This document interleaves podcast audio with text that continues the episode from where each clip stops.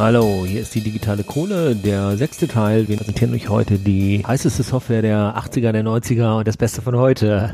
Und der Datenverarbeitungskaufmann der Herzen ist auch wieder dabei. Ich bin der Christian. Gegen mir gegenüber sitzt der Stefan. Die große Kirmes läuft. Und wir haben keine Themen. Das stimmt nicht ganz. Wir hatten ein schönes Interview, das wir euch gleich präsentieren. Und die Simone ist natürlich wieder dabei mit ihren SEO-Häppchen. Aber sonst ist wenig passiert sehr wenig passiert. Wir sind im Sommerloch, alle fahren in Urlaub, nur wir nicht. Hat aber den Vorteil, dass man mal so ein bisschen mehr lernen oder sich mehr anschauen kann. Ich habe mich mal ein wenig umgeschaut, was es so an neueren Content-Management-Systemen gibt. Wir hatten uns ja jetzt immer wieder mit Typo 3 und WordPress beschäftigt, was in der Tat immer noch die Platzhirsche in ihren Bereichen sind. Aber ich glaube, die Zeit dreht sich ja weiter und auch da wird sich in Zukunft einiges tun. Die Headless CMS sind immer wieder im Gespräch, was im Groben eigentlich nur bedeutet, dass es nicht mehr die unmittelbare Abhängigkeit zu einem bestimmten Datenbanksystem und äh, dem Inhalt gibt, sondern hier mehr Austausch von Daten möglich ist. Aber bevor ich jetzt hier Quatsch erzähle, sollten wir das mal nochmal als eigenes Thema vorbereiten. Mhm, womit ich mich konkret befasst habe, war Oktober. Das ist spannend, denn äh, ich habe ein Projekt vor der Brust, äh, das ich jetzt nicht gerne mit WordPress umsetzen würde. Dabei geht es um ein Extranet. Ein Extranet ist etwas, ähm,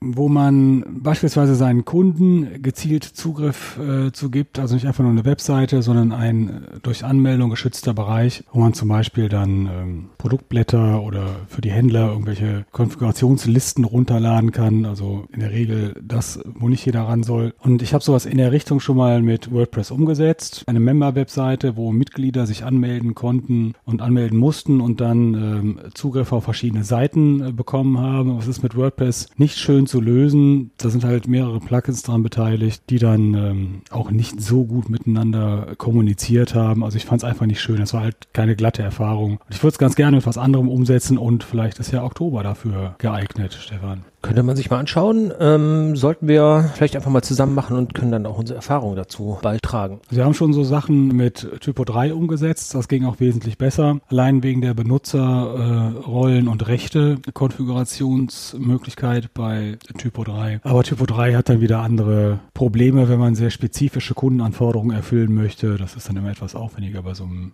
Ja, du hast da zwar das eigene Framework Xbase, mit dem du dann eigentlich auch eine Menge Sachen lösen kannst, aber das erlebe ich persönlich persönlich immer als relativ träge und sehr viel äh, Legacy-Code, der einem da das Leben schwer macht. Die sind echt bemüht, das auf Vordermann zu bringen, aber ähm, gerade wenn du mit älteren Versionen noch kompatibel sein musst, dann äh, finde ich es manchmal wirklich sehr, sehr schwierig. Wie sieht es eigentlich aktuell mit Drupal aus? Hast du da manchmal was gemacht in der letzter Zeit?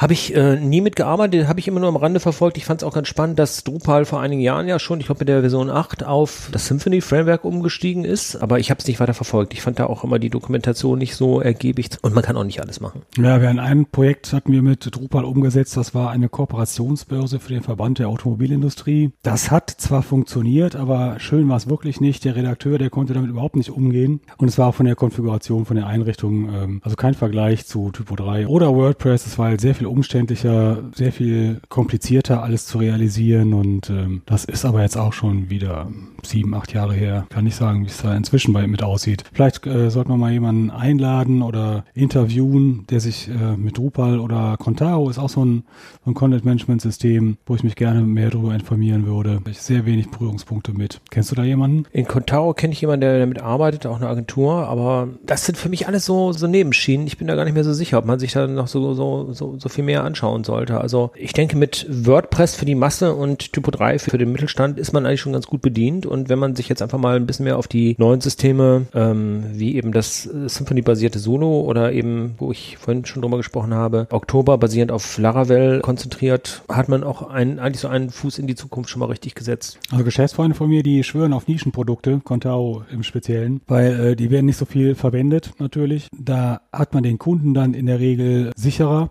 wenn man ihn einmal hat. Und äh, dadurch, dass die Programmierer nicht so austauschbar sind, aber die werden auch nicht so häufig angegriffen, wie zum Beispiel WordPress. Mag ein Argument sein, ansonsten ist der Rest natürlich aus geschäftlichen Überlegungen sicher nachvollziehbar, aber nicht im Sinne von einer äh, offenen Softwareentwicklung, also in dem äh, man sich viel austauscht und wo viele Systeme aufeinander profitieren. Das ist ja gerade der Ansatz auch von, von Symfony und nicht umsonst benutzen ja auch Systeme wie Typo 3, Drupal und auch viele andere immer mehr auch einzelne Klassen aus Symfony. Symfony ist ja modular aufgebaut und nicht mehr als komplettes Framework zu sehen, sondern bietet ja gerade die Möglichkeit, einzelne Komponenten völlig unabhängig zu benutzen, wovon ja auch alle Gebrauch machen. Und äh, durch den PSR 15 Standard ist es ja auch nicht mehr nötig, alles neu einzubinden, neu, neu, also einzubinden schon, aber nicht mehr alles neu zu erfinden und an, anzupassen. Da sollte es eigentlich hingehen. Mhm. Wir haben eh zu wenig Entwickler, die Neues entwickeln. Dann sollte man eher schauen, dass man das Rad, das schon da ist, auch für andere benutzen kann und da eher auf Standardisierung kommt. Ja, ich finde das auch wichtig für meine Kunden, dass sie halt nicht so sehr an mich gebunden sind, sondern äh, Sinne des Open Source auch äh,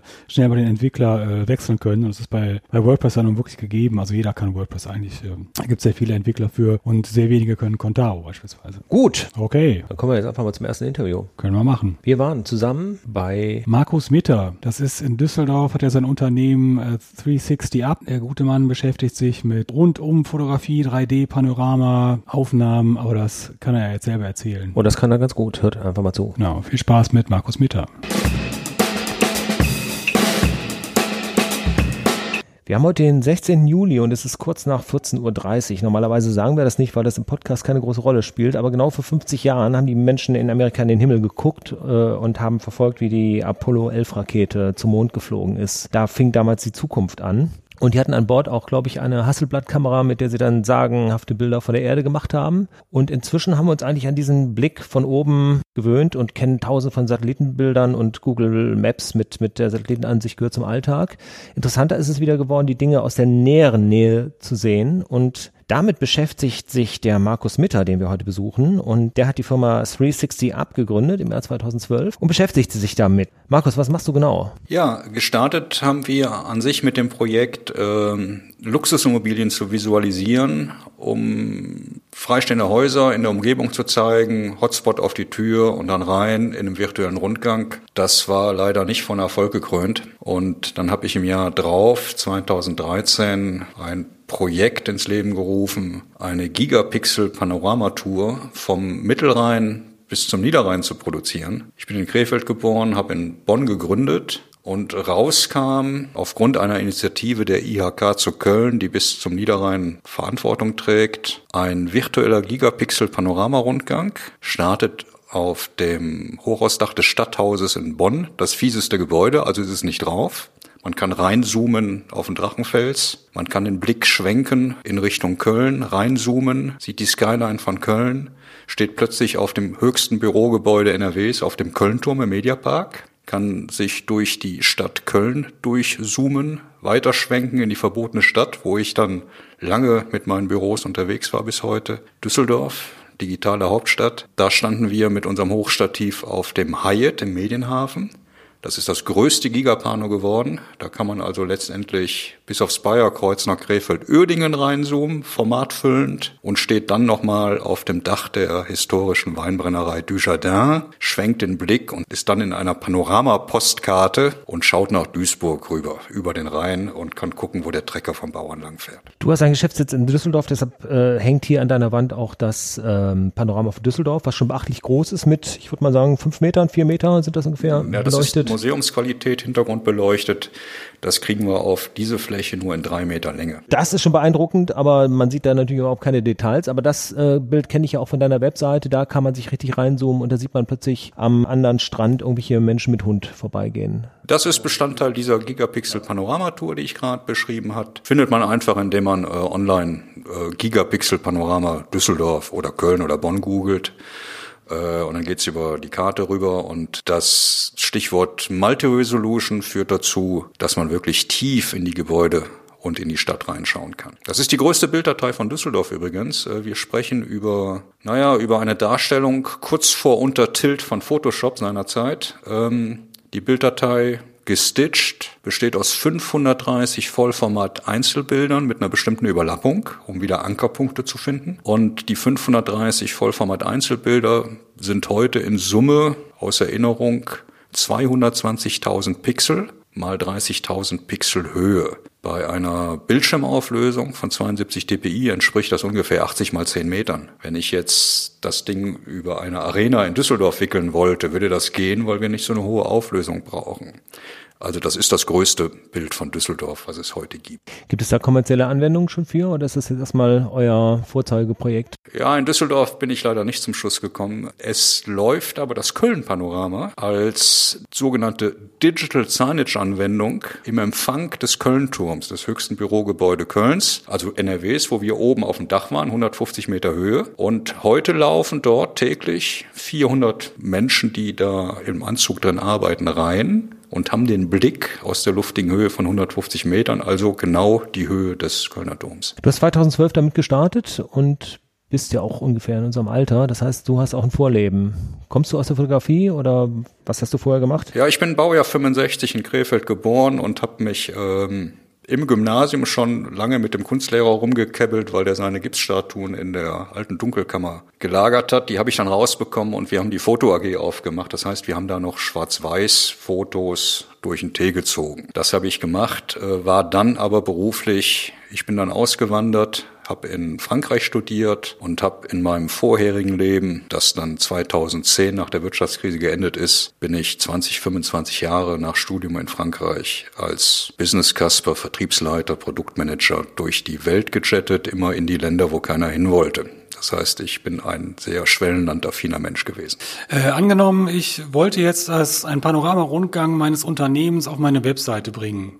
Wie würde das funktionieren? Die günstige Fassung heute ist, ich zähle aufgrund der Gigapixel Panorama Tour, die also auch durch die Medien verteilt worden ist, zu einem berühmt-berüchtigten Panoramafotografen hier in der Republik, weil Google mich akquiriert hat. Ich zählte zu der ersten Handvoll Spezialisten, die nach Training und Schulung und bestandener Prüfung das Recht hatten, in einer bestimmten Qualität unter Google-Richtlinien in die Google My Business Brancheneinträge, also in Google Maps, direkt mit Street View Technologie einen virtuellen Rundgang einzubinden. Das heißt, wenn man heute was googelt, auf dem Handy oder auf dem Desktop sieht man ja den Google Brancheneintrag, Stichwort Google My Business. Da kann man auf die Fotos klicken oder auf den Maps Frame. Und wenn man über Maps reingeht und einen Rundgang von uns hat mit Street View Technik, dann kann man oben links in die Ecke klicken. Da ist so ein kleines Brotkrumenmenü und da steht dann Bild teilen oder einbetten. Und über den iFrame Embed Code kannst du dann direkt auf deine eigene Webseite den virtuellen Rundgang mit dem Startbildschirm und dem Blickwinkel, den du haben willst, auf deine Webseite kriegen. Das heißt, wir sprechen über zweifache Suchmaschinenoptimierung. Einerseits führen heute nur noch knapp 50 Prozent aller Google-Suchanfragen auf eine Website. Das heißt, der Google My Business Brancheneintrag ist wichtig. Und das, was wir da reinbauen, ist einfach rattenscharf und noch wichtiger. Wenn man das dann hat, kann man das über diesen iFrame Embed Code, also das Einbetten, noch zusätzlich auf die eigene Webseite kriegen. Dann ist die eigene Webseite verbunden mit einer Maps URL und die Google-Bots, die gehen ja nicht über ihren eigenen Kram und werden sagen, das ist besonders schlecht. Das heißt, das ist ein Ranking-Faktor. Also das ist die günstigste Lösung. Die coolere Lösung für Endverbraucher und für Nutzer auf deiner Webseite ist unser Content-Management-System für virtuelle Rundgänge, weil wir da nicht nur durch Hops, Hops, Hops x Street View Sprünge vom Eingang bis ins letzte Ende deines Büros laufen und der Nutzer vorher nicht weiß, wo er endet, sondern wir legen mit einem Overlay einer Ebene drüber die Möglichkeit einer Navigation und von Zusatzinformationen darüber. Das heißt, wir können jetzt sagen, hier ist ein Büro, da ist der Eingangsbereich, da ist das und das und da ist der Konferenzraum und dann komme ich noch da und dahin. Jetzt übertrag das mal in ein Hotel. Da kannst du dir direkt überlegen, ob du dir die Bar angucken willst, das Leisure Center oder die Royal Suite. Das ist unser heute tägliches Geschäft. Und mit unserem Content Management System ist es zusätzlich möglich, im Backend sogenannte SEO-Snippets zu verbauen. Das ist das, was die Google-Krake frisst und du im Suchergebnis siehst. Also der Titel und die Beschreibung. Und das kannst du in 190 Sprachen machen. Das heißt, damit kannst du halbautomatisiert so viel Futter zu der Google-Krake geben, dass die Auffindbarkeit gegeben ist. Und wenn dann dieser Rundgang auf deiner Webseite ist, wird die natürlich viel besser getrackt und gefunden. Der Hammer ist, diese SEO-Snippets kannst du auch noch Zeit steuern wie bei Facebook. Das heißt, du kannst halbautomatisiert der Krake sagen, Ich nehme mal ein Beispiel aus dem Frühjahr. Bis Ostern haben wir was mit Lämmern. Dann läuft das zu Ostern automatisch raus. Und kurz vorm Herbst fängst du an mit Wildgerichten. Das heißt, du kannst automatisiert den Google-Bots so viel Futter geben, dass deine Webseite immer hervorragend rankt. Und plötzlich sprechen wir gar nicht mehr über schöne Bilder oder Interaktivität, sondern über Suchmaschinenoptimierung. Dazu kommt mit unserem CMS, wir können getrennte Navigation für VR-Anwendungen verbauen. Das heißt, du kannst dir deinen virtuellen Rundgang dann nicht wie bei Google mit den Google-Rundgängen in Anführungsstrichen nur auf deine Webseite embedden. Du kannst mit unserem Content-Management-System auf die Taucherbrille klicken, also das das Cardboard, das die VR-Brille, kommst in ein sogenanntes Web-VR-View, kannst dir für 15 Euro so eine Google Cardboard kaufen und kannst dann innerhalb der Virtual Reality Experience an die Decke gucken und hast da wieder eine Navigation und kannst dann schon wieder in die Royal Suite oder ins Leisure Center vom Hotel flitzen direkt. Schönes Beispiel, was wir vor zwei Jahren gemacht haben, sind 25 Bavaria-Yachten auf der Boot in Düsseldorf. Und da kann jetzt jeder Nutzer in allen Sprachen selber gucken, ob er sich die schönste oder die billigste oder die tollste Motorjacht oder Segeljacht als erstes anguckt. Macht uns Menschen Spaß, weil es ludisch ist. Unser Spieltrieb wird angetriggert. Das heißt, diese Medien, die wir produzieren, führen dazu, dass der Mensch, der es nutzt, sich das merkt, weil es interaktiv ist einerseits. Andererseits merkt er sich das, weil es einfach Spaß macht. Das hört sich ja sehr spannend an. Wenn du sagst, äh, euer Content-Management-System, ist das Software as a Service? Äh, wie komme ich daran? Wie könnte ich das für mich nutzen? Also wir machen bei 360 Up heute Folgendes. Wir möchten nur End-to-End-Lösungen ausliefern. Du buchst uns. Wir erstellen einen virtuellen Rundgang, also die Panoramen machen die in einer supergeilen Qualität. Da geht's um Belichtungsreihen, um Vollformatsensoren, Profitechnik, um Nodalpunktadapter, also lauter Technik, damit das weitaus besser wird, als wenn du das mit deinem Handy machst. Diese Panoramen laden wir rein. Wir bauen die Basisnavigation und dann haben wir als Option, das entweder nur als Google-Rundgang zu machen oder in unser CMS zu laden, je nachdem, was du haben möchtest. Und je nach Couleur des Kunden bauen wir das im Namen des Kunden, wenn wir wissen, was wir verbauen sollen. Also ich sag mal nochmal das Hotelbeispiel, die Royal Suite und das simple Standardzimmer. Oder wir schulen unsere Kunden, damit die als SEO im Backend selbst das machen können, was ich gerade beschrieben habe. Also das ganze Ding von hinten so nachzubefeuern, dass die Auffindbarkeit permanent gegeben ist. Also wir können die Schlüsselberechtigung vergeben nach Schulung. Wir möchten aber den Workflow sicherstellen, dass nur Garterkram aus unserem Hause online oder offline verfügbar ist. Das heißt, wir verkaufen jetzt nicht getrennt nur das CMS und geben dir die Möglichkeit, in Anführungsstrichen schlechte Panoramen da reinzubauen. Ja, ihr habt schon gemerkt, Markus Mitter ist nicht so schnell zu bremsen und äh, wir haben jetzt trotzdem an der Stelle mal einen Cut gemacht, weil er hat uns noch deutlich mehr zu erzählen und wir bringen einfach alles weitere in der nächsten Folge, machen jetzt einen kleinen Cliffhanger und dann gibt es einen zweiten Teil dieses Interviews in der siebten Folge der digitalen Kohle. Was mir noch über den Weg gelaufen ist, ist ein GDPR Enforcement Tracker, also was zur DSGVO, äh, wo man nachgucken kann, was es denn schon alles für Urteile und für Strafzahlungen gegeben hat durch Verstöße gegen die Datenschutzgrundverordnung Verordnung. Das ist ein ganz nettes Tool, wenn man immer up-to-date sein möchte, welche Sachen denn jetzt abgemahnt werden. Zum Beispiel, ob man keinen Auftragsverarbeitungsvertrag abgeschlossen hat mit seinem Dienstleister oder ob man vielleicht die Datenschutzerklärung zu gut versteckt hat auf der Webseite. Das findet man nach Ländern sortiert unter der Domain enforcementtracker.com. Das werde ich aber auch noch in die Shownotes packen. Direkt verlinkt, macht das mehr Sinn? Macht es mehr Sinn. Und wie viele hunderttausend Einträge gibt es schon für Deutschland? Äh, das war, glaube ich, 14. Es ist gar nicht so viel, wie wir alle befürchtet haben, zumindest nicht bis jetzt. Nee, es war erstaunlich wenig. Gut, kann sich ja jeder mal selber anschauen und äh, auch begleiten, ob da in Zukunft mehr passiert. Zehn Strafen hat es gegeben. Überschaubar. Gegen private Personen, gegen knuddels.de. Das, ja, das war ja ziemlich spektakulär. Das ging ja auch durch die Presse. Gegen N26.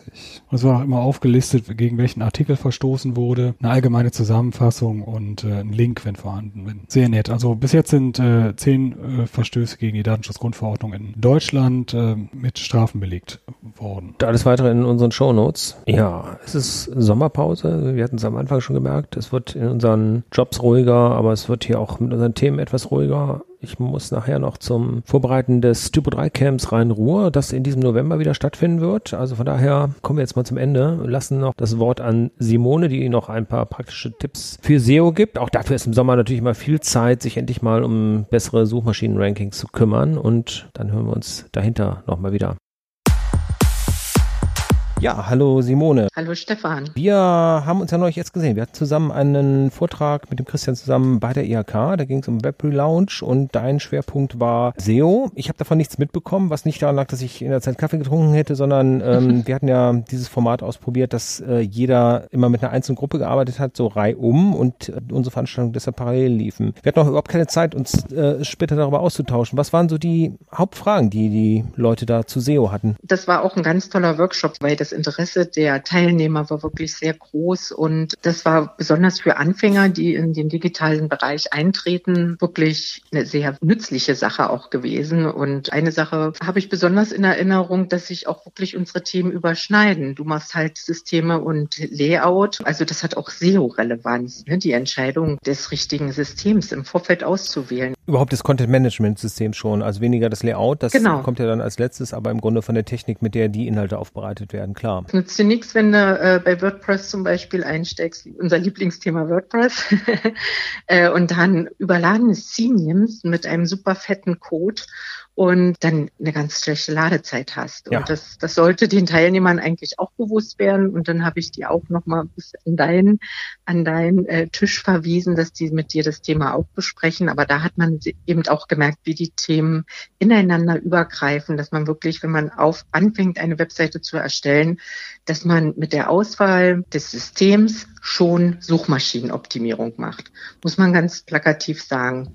Und ähm, um bei WordPress zu bleiben, also ich bin mittlerweile so, wir arbeiten nur noch mit Gutenberg weil Gutenberg hat den super schlanken Code. Nochmal für die Nicht-WordPress-Kenner, Gutenberg ist der neue Editor, den WordPress auch zum, kann man sagen, Unwillen, aber zumindest nicht bei allen Usern sich damit beliebt machend eingeführt hat. Aber offenbar sagst du jetzt, äh, das ist aus SEO-Aspekten schon ein ganz guter Ansatz. Ja, absolut. Also ich sag ja immer ein bisschen, Design frisst SEO, weil die überdesignten Seiten haben oft eine schlechte Ladezeit. Da wird wenig drauf geachtet, dass das halt, dass der, der Nutzer seine Inhalte schnell bekommt. Und, und dann kam Gutenberg. Und beziehungsweise bei Gutenberg hat man auch alle SEO-relevanten Aspekte auf einen Blick. Also ich, ich sehe, welch, mit welchen Alt-Tags die Bilder ausgezeichnet wurden, wie der Permalink ist, wie der Titel der Seite ist.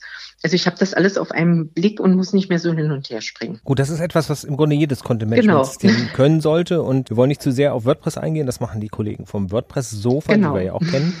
Vielleicht äh, haben die auch nochmal ein Special zu SEO oder hatten schon mal eins. Ich habe es jetzt in letzter Zeit nicht so oft gehört. Aber wie gesagt, das ist ein, ist ein Bereich, der äh, für alle modernen Content-Management-Systeme natürlich verpflichtend ist und wo man aber eben darauf achten muss, dass man da auch die richtigen Parameter findet und einstellt. Genau, darauf wollte ich eingehen. Also ich wollte gar keine Werbung jetzt groß für WordPress und Gutenberg machen, sondern eben wirklich, dass sich jeder, jeder im Vorfeld einen Kopf macht, welches System setzt er ein und hat es, also es ist gut für für Ladezeit, für die Suchmaschinenoptimierung kann ich damit gut arbeiten. Denn es gibt ja auch oft diese Baukastensysteme, Jimdo und Wix. Die wollen natürlich auch, die Betreiber dieser Webseiten wollen natürlich auch für SEO optimieren. Und da muss ich noch ein bisschen Erfahrung sammeln. Ich weiß nur vom Hören sagen, das ist ganz, ganz, ganz schlecht und SEO ungünstig. Also da versuche ich noch einfach praktische Beispiele für mich zu bekommen und dann kann ich vielleicht in einer späteren Folge auch mal darüber berichten, ähm, Vor- und Nachteile eines absoluten Baukastensystems in Bezug auf Suchmaschinenoptimierung. Die Frage kam ja auch immer öfter, ob man diese Systeme überhaupt benutzen soll.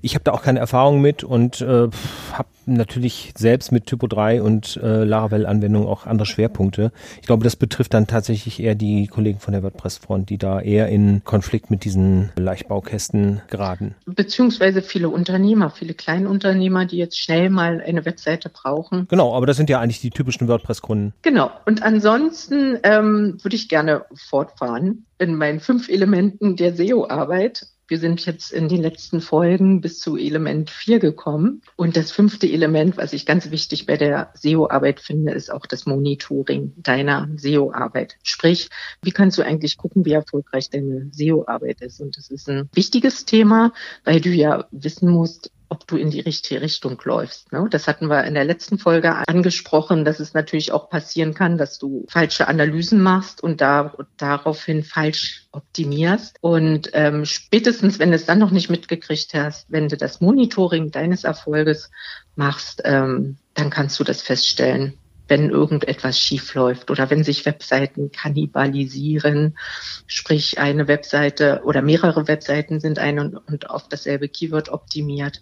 Da gab es übrigens letztens eine Neuerung mit dem Google-Update im Juni, dass Google sagt, Webseiten einer, eines Webauftritts, äh, die für ein und dasselbe Keyword ranken.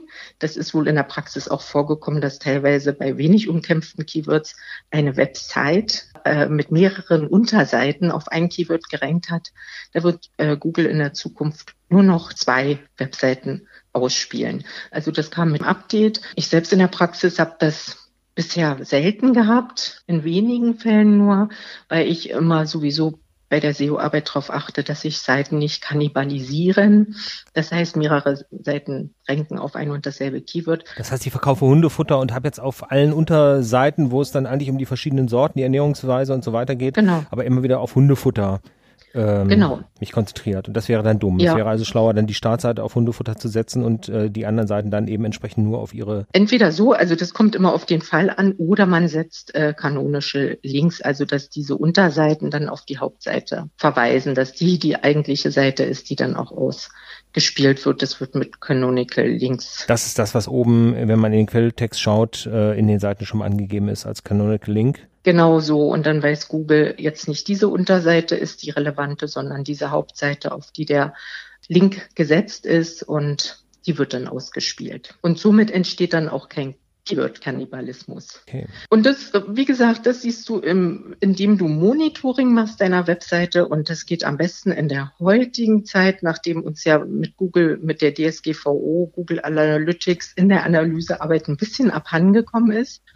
aus dem Grund, weil ja Google Analytics mit einem Opt-in-Cookie, äh, mit einer Erlaubnis des Benutzers halt. Also Opt-in-Cookie heißt, äh, ich muss den erstmal bestätigen und ich muss den erlauben. Ja, ja. Firmen versuchen das zwar und ähm, manche Nutzer klicken das auch, die erlauben auch das Tracking, aber im Großen und Ganzen wird dort von Zahlen gesprochen, zwischen 10 und 17 Prozent der Nutzer, die das Tracking erlauben. Das ist natürlich ein bisschen mager. Zumal man dann ja davon ausgehen muss, dass das dann ein bestimmter Kundentyp ist, also du nicht mehr eine wirkliche durchschnittliche Statistik genau. bekommst. Genau, also da brauchen wir gar nicht drüber diskutieren. Hm. Also äh, zumal auch Google Analytics die Ladezeit verlangsamt. Das sagt mir Google, vor allen Dingen Google sagt mir das höchstpersönlich, dass das Tool Google Analytics die Ladezeit verlangsamt. Ja, das ist ja eine gewisse Form von Selbstkritik. Genau, von daher habe ich immer sehr ungern mit Google Analytics gearbeitet und ich musste auch feststellen, es gibt so viel Zahlen und wir haben so viel freie Informationen, nämlich über zum Beispiel über die Google Search Konsole. Ähm, das müssen wir erstmal umsetzen. Also erstmal das, wo es ja To-Dos gibt, die ich auch aus der Google Search Konsole zum Beispiel sehe, das erstmal umsetzen und, und gut machen. Ne? Und dann kann ich eben an der Stelle auch in einigen Fällen, also bei kleineren Kunden auf Google Analytics verzichten, natürlich bei großen Online-Shops. Da meine ich aber auch, da wird Google Analytics eingesetzt. Die machen das dann halt, die begründen das dann und so. Die haben ihre guten Anwälte, die das dann okay. schon verargumentieren, warum Google Analytics dann weiterhin eingesetzt wird. Und da macht es natürlich Sinn, auch die, die, den, den Nutzerfluss zu analysieren und die einzelnen Seiten dann zu verbessern, wo dann gesehen wird, wo es hakt. Ja, Simone, das war jetzt schon ein Riesenhappen. Du hast weitere äh, Häppchen für uns. Ich denke, auch das ist dann ein weiterer Grund nach dem vorhin schon unterbrochenen Interview mit dem Markus Mitter, das auch zu lang für diese Folge war, dass wir einen weiteren Cliffhanger haben und ja, unsere Hörer auf die nächste Folge verweisen. Aber erstmal, bis dahin vielen Dank. Sehr gerne, Stefan. Simone Rodnik mit den SEO-Häppchen. Ich wünsche dir einen schönen Sommer und gute Erholung. Ebenso ebenso. Danke. Tschüss dann. Ciao. Das war wieder unsere Simone mit ihren SEO-Häppchen, die immer sehr gut ankommen. Ja, dann macht's gut, genießt den Sommer, glüht weiter, trinkt viel und bis zum nächsten Mal. Zum Glühen ist auch jede Gelegenheit. In der nächsten Woche wird es wieder warm, wobei bis wir ausstrahlen ist es wahrscheinlich wieder kälter, aber ich glaube, das war nicht die letzte Hitzewelle in diesem Jahr. Wetterdienst wäre eigentlich auch mal ein spannendes Thema. Wie kommen die Wetterdaten ins Netz und werden berechnet? Vielleicht hat ja jemand einen Tipp für uns. Bis dahin. Tschüss.